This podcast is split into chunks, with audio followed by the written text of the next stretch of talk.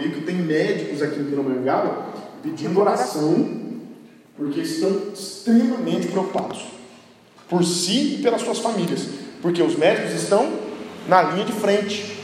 Nós temos o doutor Israel, que é o prefeito municipal, que é médico, está internado. Então não estou desmerecendo a doença, não, a doença é séria, tem que ser tratada com sabedoria. Né? Distanciamento social, isolamento de quem está doente e testagem em massa. Isso não é difícil. Agora, isolamento de lockdown, isso não existe. Isso não entra na minha cabeça, né? E Deus nos proteja do judiciário, não mais. Porque hoje nenhum político mais pode governar no Brasil. Porque vem um juiz e quer governar no lugar dele. Vem um juiz com juizite que não respeita a Constituição, o STF então nem se fala, né? e simplesmente passa por cima e não permite as pessoas. Né? Num, num país continental como o nosso, governo federal que tem braços por todo o Brasil, o governo federal não pôde. Não, não. Quem decide é governadores e prefeitos. O governo federal só tem que dar dinheiro. Ah, não, mas não foi bem assim. Foi assim, sim. Na prática, foi assim. Eu sou advogado, sei ler uma decisão, e a decisão do STF foi essa mesmo. Tá bom? Não vem com historinha, não. Não, não foi bem assim, foi bem assim. Eu estou traduzindo, estou esquecendo o juridiquês. E estou traduzindo para vocês. O STF falou para o governo federal: vocês não têm que se meter em nada, vocês têm que dar dinheiro. No máximo, vocês podem coordenar ações. Mas coordenar a ação, se prevalece a vontade dos, dos governadores, vai coordenar o quê? O que, você vai coordenar? Se a palavra final é dos governadores. Tem coerência, né?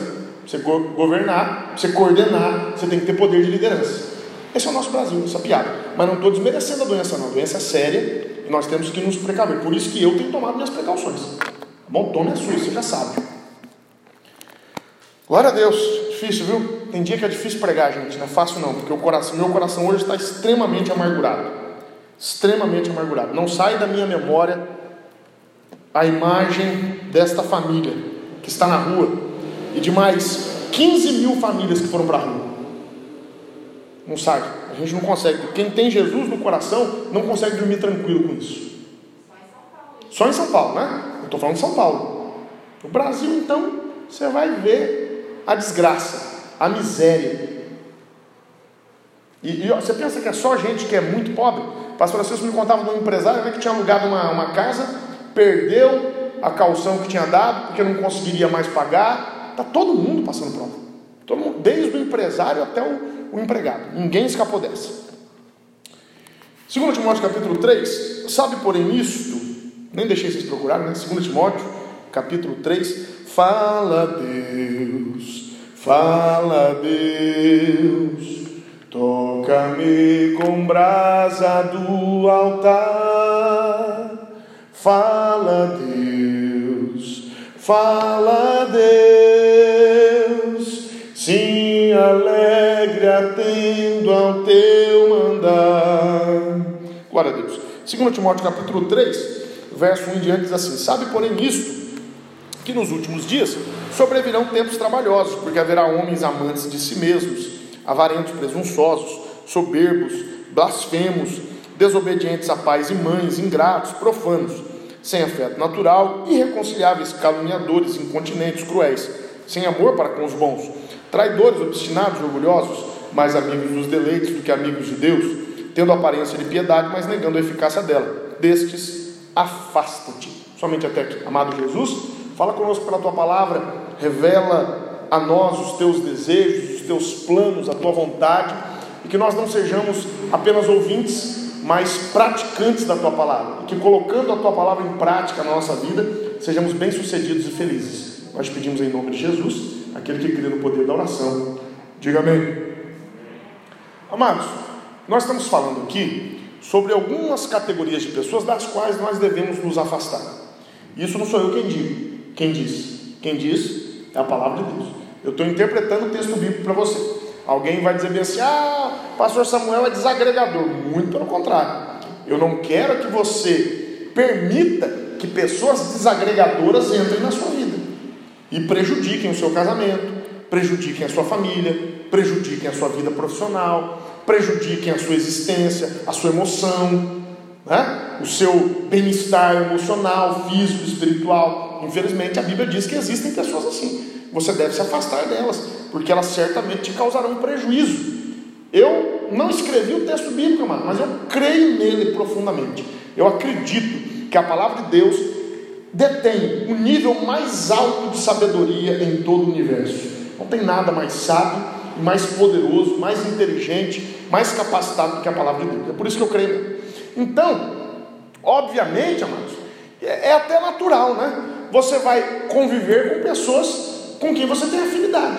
Então nós explicamos aqui alguns a teologia dos iníquos, né? a teologia dos maus, a teologia dos ímpios. Tem aí os ímpios que dizem o seguinte: quando, lembra aquela passagem que nós já estudamos aqui, temos visto bastante? Mateus capítulo 5, verso 38. Ouvistes o que foi dito: Amarás o teu próximo e aborrecerás o teu inimigo. Eu, porém, vos digo: Não resistais ao mal. Se alguém bater na tua face, dá também a outra. Aí nós explicamos aqui, né? Jesus está falando de quê? O que, que ele citou? Ele citou a lei de Moisés. Jesus estava proibindo o quê? A vingança. Nós somos proibidos de nos vingar. Nós lemos aqui Romanos capítulo 12, a Bíblia diz: Minha é a vingança, não dos vingueis a vós mesmos, mas dai lugar à ira, diz o Senhor, porque minha é a vingança. Então, o que Jesus nos proibiu, e que é uma coisa muito séria, o cristão não faz isso, o cristão não se vinga. O cristão não devolve o mal por mal, mas o cristão pode se proteger do mal. Você pode agora a Deus por isso?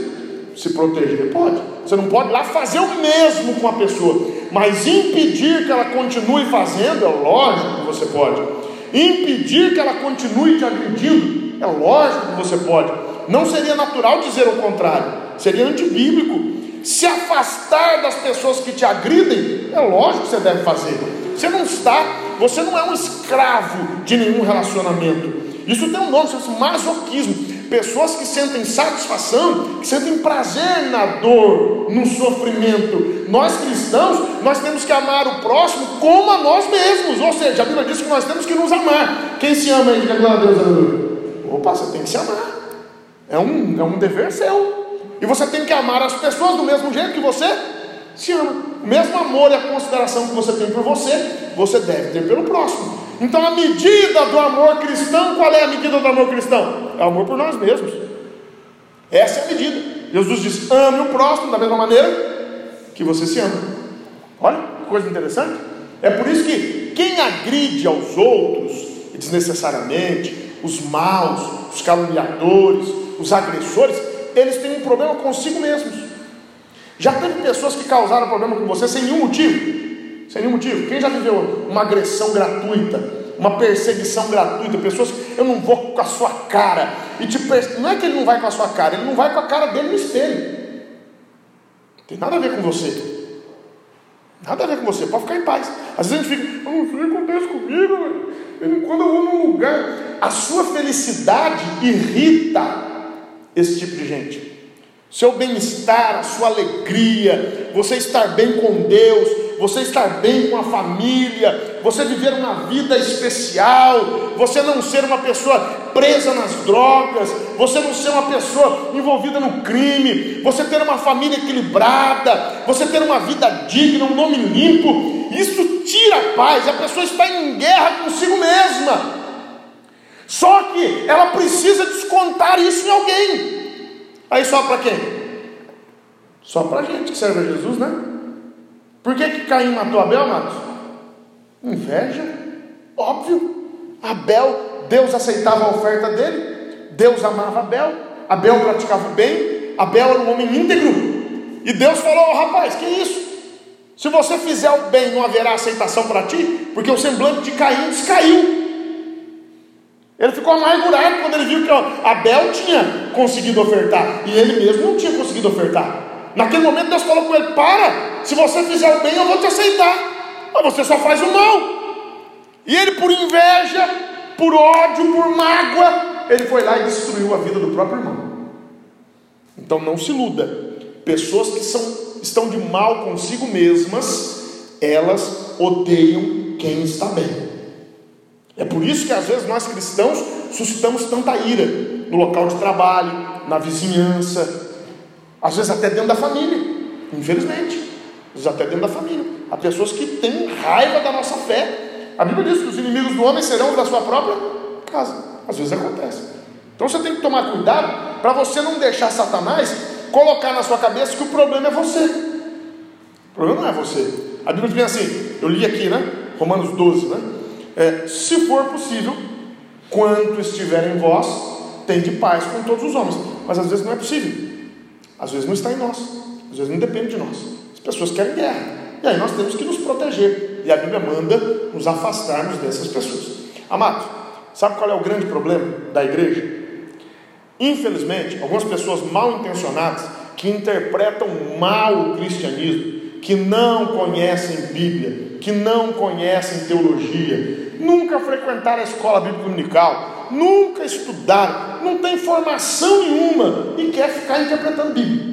Não se esforçou nem um pouquinho para conhecer o texto sagrado e quer ficar interpretando Bíblia. Aí cria uma teologia divorciada do texto sagrado.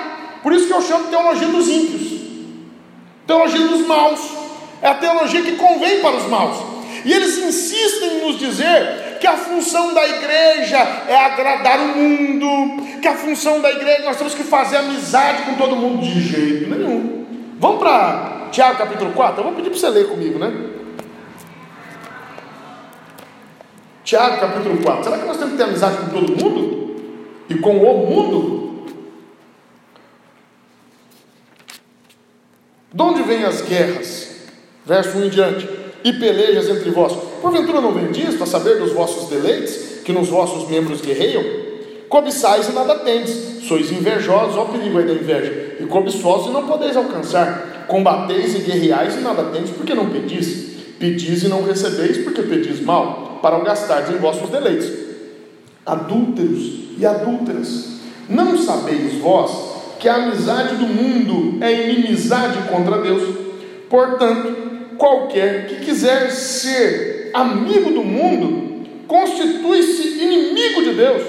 Ou cuidais vós, quem vão diz a Escritura, antes o Espírito que em nós habita tem ciúmes, antes da maior graça Portanto, diz Deus: resiste aos soberbos, dá, porém, graça aos humildes. Olha o que a Bíblia está dizendo: a amizade com o mundo automaticamente gera o que?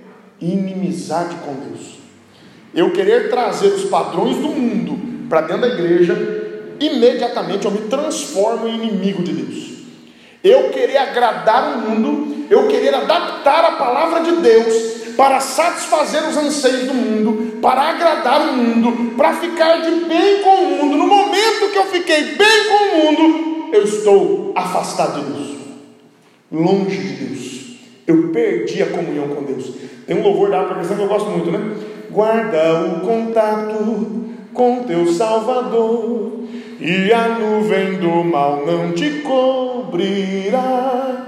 Pela senda alegre tu caminharás, indo em contato com teu Salvador. É em contato com o mundo, é em contato com o Salvador.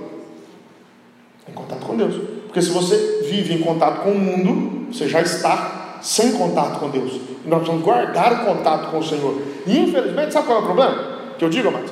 Às vezes nós, nós temos um, uns pudores humanos que a Bíblia reprova. Como é que é? É, nós temos umas reservas humanas, alguns respeitos humanos, que quando nós os colocamos em prática, nós desrespeitamos a Deus. Alguns momentos que por educação mundana, por prudência mundana, nós nos calamos, e quantas vezes não há até pastores que agem por prudência mundana, hein? não vou tocar nesse assunto, para não chatear o prefeito, para não chatear o governador, para não chatear aquele irmão, para não chatear fulano, então não vou tocar nesse assunto, é melhor não mexer com isso, eu não quero, eu não quero desagradar ninguém. Ô oh, amados, eu li uma frase num livro, não lembro quem escreveu, mas diz bem assim: se você agrada a Deus, não importa quem você desagrade, mas também se você desagrada a Deus, não importa quem você agrade. Não importa. E às vezes nós queremos agradar por prudência mundana para não termos prejuízo, para agradarmos os homens. Aí nós começamos a ficar com esses respeitos humanos e automaticamente desrespeitamos a Deus.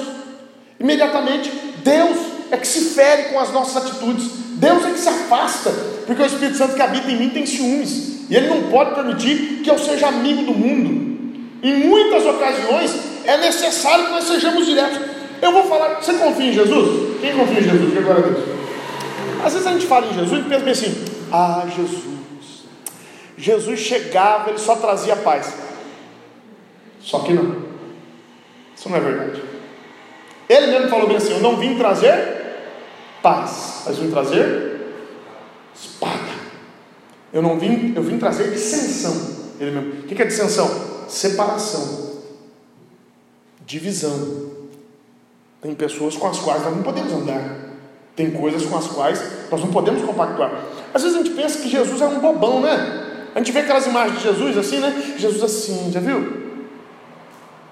Sofredor, uma cruz cravada na cabeça, ele apanhando. Parece que Jesus era um bobão. Que todo mundo tirava farinha com Jesus.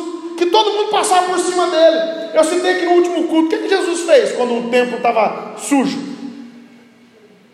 João capítulo 2. Ele fez um chicote e dá-lhe chicotada, e dá-lhe derrubar mesa, e dá-lhe espalhar dinheiro, expulsou todo mundo do templo, usou até de força física para corrigir o mal. Aí vamos ver como é que Jesus falava. Você confia no julgamento de Jesus? Olha o que Jesus fez uma vez. Mateus 23. Abre a Bíblia comigo. Por isso que eu digo: a igreja de Cristo tem que começar a se posicionar. Doa a quem doer. Tem certo tipo de pessoa que Jesus não tentava cultivar amizade. Muito pelo contrário. Ele tinha repulsa por essas pessoas. Ele afastava essas pessoas. Jesus estava ensinando, né? Aí daqui a pouco tinha um monte de fariseu assistindo.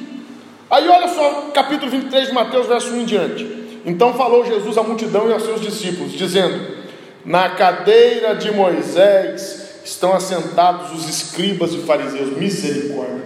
Jesus mexeu num vespeiro ali. Um monte de fariseu assistindo, um monte de sacerdote assistindo, um monte de escriba assistindo, os doutores da lei no meio do povo. E Jesus falando assim: Eita, na cadeira de Moisés estão sentados. Observai, pois, e praticai tudo o que vos disserem, mas não procedais em conformidade com as suas obras, porque dizem e não praticam. Ah, você já pensou, irmão? Os fariseus sentados e ouvindo isso? Jesus está pregando uma multidão reunida. Os fariseus tinham roupas largas, roupas azuis, com franjas, com largos. Todo mundo sabia que era um fariseu. Todo mundo sabia que era um escriba. Era só bater pela roupinha, via. Domingo de manhã, bateu na porta da sua casa com gravata. Você sabe quem é ou não? Ah, você sabe, né? Na hora. Você tem certeza. Então, todo mundo Todo mundo sabia que Jesus estava falando. Eu fico imaginando a cara deles nessa hora. Você acha que a orelha deles queimou ou não? Nosso Deus! Ficou um climão. E o povo, todo, todo mundo naquele momento estava todo mundo apaixonado por Jesus, pela autoridade, pelos milagres. Eu fico pensando na cara do povo olhando para eles. E eles olhando em volta, querendo sumir. Aí Jesus falou bem assim: Pois atam fardos pesados e difíceis de suportar, e os põem sobre os ombros dos homens. Eles, porém, nem com o dedo querem movê-los fazem todas as obras a fim de serem vistos pelos homens, pois trazem largos filactérios e alargam as franjas das suas vestes. Olha Jesus mostrando quem era. E amam os primeiros lugares nas ceias, e as primeiras cadeiras nas sinagogas, e as saudações nas praças, e os serem chamados pelos homens, Rabi, Rabi. Vós, porém, não queirais ser chamados Rabi, porque um só é o vosso mestre, a saber, o Cristo, e todos vós sois irmãos, e a ninguém na terra chameis vosso Pai, porque um só é o vosso Pai, o qual está nos céus, nem vos chameis mestres, porque um só é o vosso mestre, que é o Cristo, porém o maior dentre vós será o vosso servo, e o que a si mesmo se exaltar será humilhado, e o que a si mesmo se humilhar será exaltado. Agora Jesus começa a bater de frente. Jesus começa a olhar para eles e dizer: ai de vós, hum. irmão, imagina a cena. Nós estamos aqui sentados na igreja, tá bom? Cultão de domingo, não tem pandemia. Aí está todo mundo reunido aqui, vem um grupo de fariseus para visitar a Assembleia de Deus Antioquia. Aí eles sentam todos juntos. Né? Os fariseus ficaram tudo junto, era uma gangue, né? Tudo junto.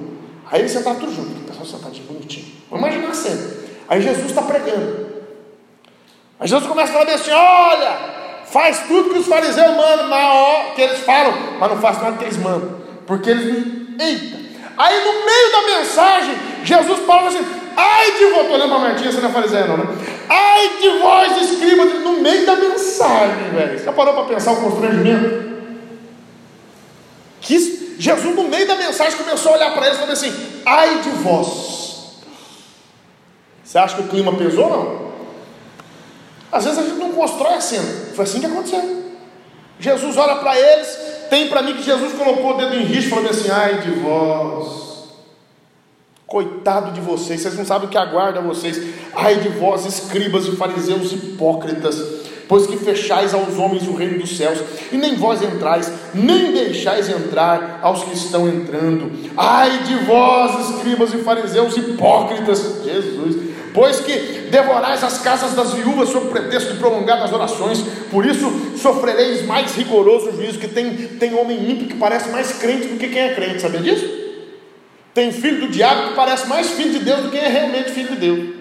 Os fariseus eram assim, eles eram filhos do diabo duas vezes. Deus falou uma vez que eles eram filhos das trevas duas vezes. Deus chamou, Jesus chamou eles de filhos do diabo em João 8, 44. Você vós tem para o pai o diabo. Falou mesmo. Mas eles tinham uma paz. Quem olhava para eles sabia assim, ai, como eles são crentinhos. Olha o jeito deles. Eles, ah, que vontade até levar para casa. Ora por mim o sangue de Jesus. E os camaradas eram lobos devoradores. Eram religiosos sujos, hipócritas. Eles vendiam uma imagem que não era a imagem verdadeira. Por isso, o próprio, o próprio Jesus disse: né, por seus frutos os conhecereis. Não pode uma árvore boa dar fruto ruim, nem uma árvore ruim dar fruto mal. O discurso sempre é, é, é derrubado pelas obras. Não adianta ter uma aparência de piedade, mas negar a eficácia dela. Ai de vós, escribas e fariseus hipócritas. Estou no verso 15 pois que percorreis o mar e a terra para fazer um prosélito, não convertido, e depois de o ter desfeito, o fazeis filho do inferno duas vezes mais do que vós. Ai de Jesus! O que, Jesus está dizendo para eles? Vocês são filhos do inferno, e quem ouve vocês é duas vezes filho. Diga irmão, misericórdia, diga. Isso é uma pregação de Jesus. Jesus está pregando. A gente acha que a pregação de Jesus era. Oh, coisa linda. Todo mundo cantando. Eu venho como estou. E Jesus assim com o bração aberto. Nem sempre. Nem sempre. Há pessoas que pouco nós podemos fazer por elas. Por isso que Jesus um dia falou bem assim: Não deiteis as vossas pérolas aos porcos, nem deis as coisas santas aos cães. Há pessoas que pouco nós podemos fazer por elas, porque elas escolheram o caminho do mal elas escolheram o caminho da hipocrisia conscientemente. Elas escolheram o caminho da rebelião. E se nem a Jesus elas ouvem, que dirá de nós? Se nem a, se nem a palavra elas se sujeitam, que dirá de nós? Quem somos nós para reverter o quadro da vida delas? Mas vamos seguir. Ai de vós, verso 16, condutores cegos, pois que dizeis: qualquer que jurar pelo templo, isso nada é, mas o que jurar pelo ouro do templo, esse é devedor. Insensatos e cegos. Ó, Jesus batia pesado, irmão. Pois qual é maior, o ouro ou o templo que santifica o ouro? E aquele que jurar pelo altar, isso nada é, mas aquele que jurar pela oferta que está sobre o altar, esse é devedor. Insensatos e cegos. Pois qual é maior, a oferta ou o altar que santifica a oferta? Portanto, o que jurar pelo altar, jura por ele, por tudo que sobre ele está. E o que jurar pelo templo, jura por ele por aquele que nele habita. E o que jurar pelo céu, jura pelo trono de Deus e por aquele que está sentado nele. Ai de vós, escribas e fariseus hipócritas, pois que dais o dízimo da hortelã, do endo e do cominho, desprezais o mais importante da lei, o juízo, a misericórdia e a fé. Deveis, porém, fazer essas coisas e não omitir aquelas. Condutores cegos, coais um mosquito e engolis um camelo. Jesus! Olha que palavra dura. Tem gente que é né? Tem gente que a saia tem que ser no pé, não é? A saia tem que ser no pé. O cabelo tem que ser na cintura. Nada contra as irmãs com bonito cabelo comprido, não tem problema. Não é pecado ter cabelo comprido. Né? Não é, também não é pecado ter cabelo curto. Como você achar melhor. Seu gosto, gosto do freguês. Aí a saia tem que ser no pé. Não pode usar isso, não pode usar aquilo, não pode usar uma maquiagem, não pode usar um brinco. Não pode... Mas a língua é o Satanás encarnado na língua dela. Quem conhece gente assim? Maldade, impiedade, dureza, falta de misericórdia. O que, que Jesus está dizendo? Coa um mosquito, ao camelão engole. É ridículo isso, né? A pessoa tem uma aparência, tem um jeitão, uma maneira. Hum, amados, Deus conhece o nosso assentar e o nosso levantar. Não adianta tentar viver uma vida de hipocrisia, querendo parecer aquilo que não é. Nós não seremos julgados pelo que pensam de nós, nós seremos julgados pelo que realmente somos, porque Deus conhece cada homem pessoalmente. Essa é a verdade. Eu não me preocupo muito com o que as pessoas pensam de mim, com toda sinceridade. Sabe, lógico que eu sou prudente nas minhas atitudes, né? Tento dar bom testemunho em tudo. Mas eu tento. Sou um homem falho, como qualquer outro. Mas o que falam de mim interessa pouco. Eu tenho muito temor, muita preocupação sobre o que, glória, sobre o que Deus pensa de mim. Isso me dá temor, isso me dá preocupação. Isso eu não posso escapar. E quantas vezes nós vemos, vemos pessoas vivendo uma vida de hipocrisia? Já estou terminando, viu? Ai de vós, escribas e fariseus hipócritas, pois que limpais o exterior do copo e do prato, mas o interior está cheio de rapina e de iniquidade. Fariseu cego, limpa primeiro o interior do copo e do prato, para que também o exterior fique limpo. Ai de vós, escribas e fariseus hipócritas, pois que sois semelhantes aos sepulcros caiados, misericórdia, que por fora realmente parecem formosos, mas interiormente estão cheios de ossos de mortos e de toda imundícia. Acho que ligou o gerador do Semara aí, viu, Marcos? Fique tranquilo, não vai explodir nada, não. Tem gerador aí. Acho que ligou por causa dessa queda de energia, né? Por cautela. Mas, Amados, cortou? Cortou? Então tá bom. Mas vamos terminar já. Amados, eu não vou segurar vocês, a gente volta terça-feira que vem, permitindo Deus, para a gente tratar mais desse assunto. Mas sabe o que, que tem me preocupado nos últimos dias? Hoje, infelizmente, as pessoas querem viver de aparência. E Deus não quer que você viva uma vida de aparência. Deus quer que você viva uma vida autêntica, de santificação, de verdade uma vida com Deus.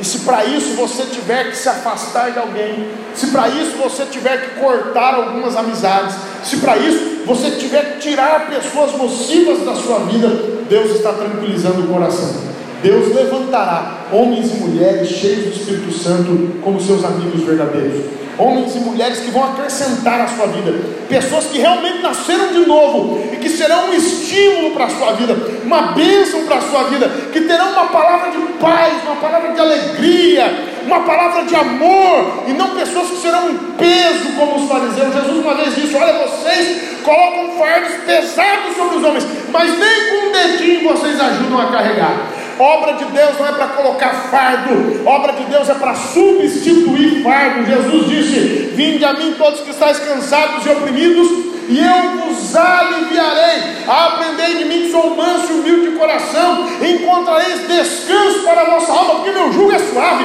e o meu fardo é leve. Deus quer tirar o fardo de angústia e te dar o fardo da oração. Deus quer tirar o fardo da tristeza e te dar o fardo da alegria. Deus quer tirar o fardo da pobreza e te, te dar o fardo da prosperidade. Deus quer tirar o fardo do medo e te dar o fardo da confiança, para a glória de Deus em nome de Jesus. Deus quer trocar os nossos fardos. Deixa Deus trocar os fardos da tua vida. Vamos colocar de pé? Serei fiel, precioso Jesus, serei fiel Serei fiel, precioso Jesus, serei fiel.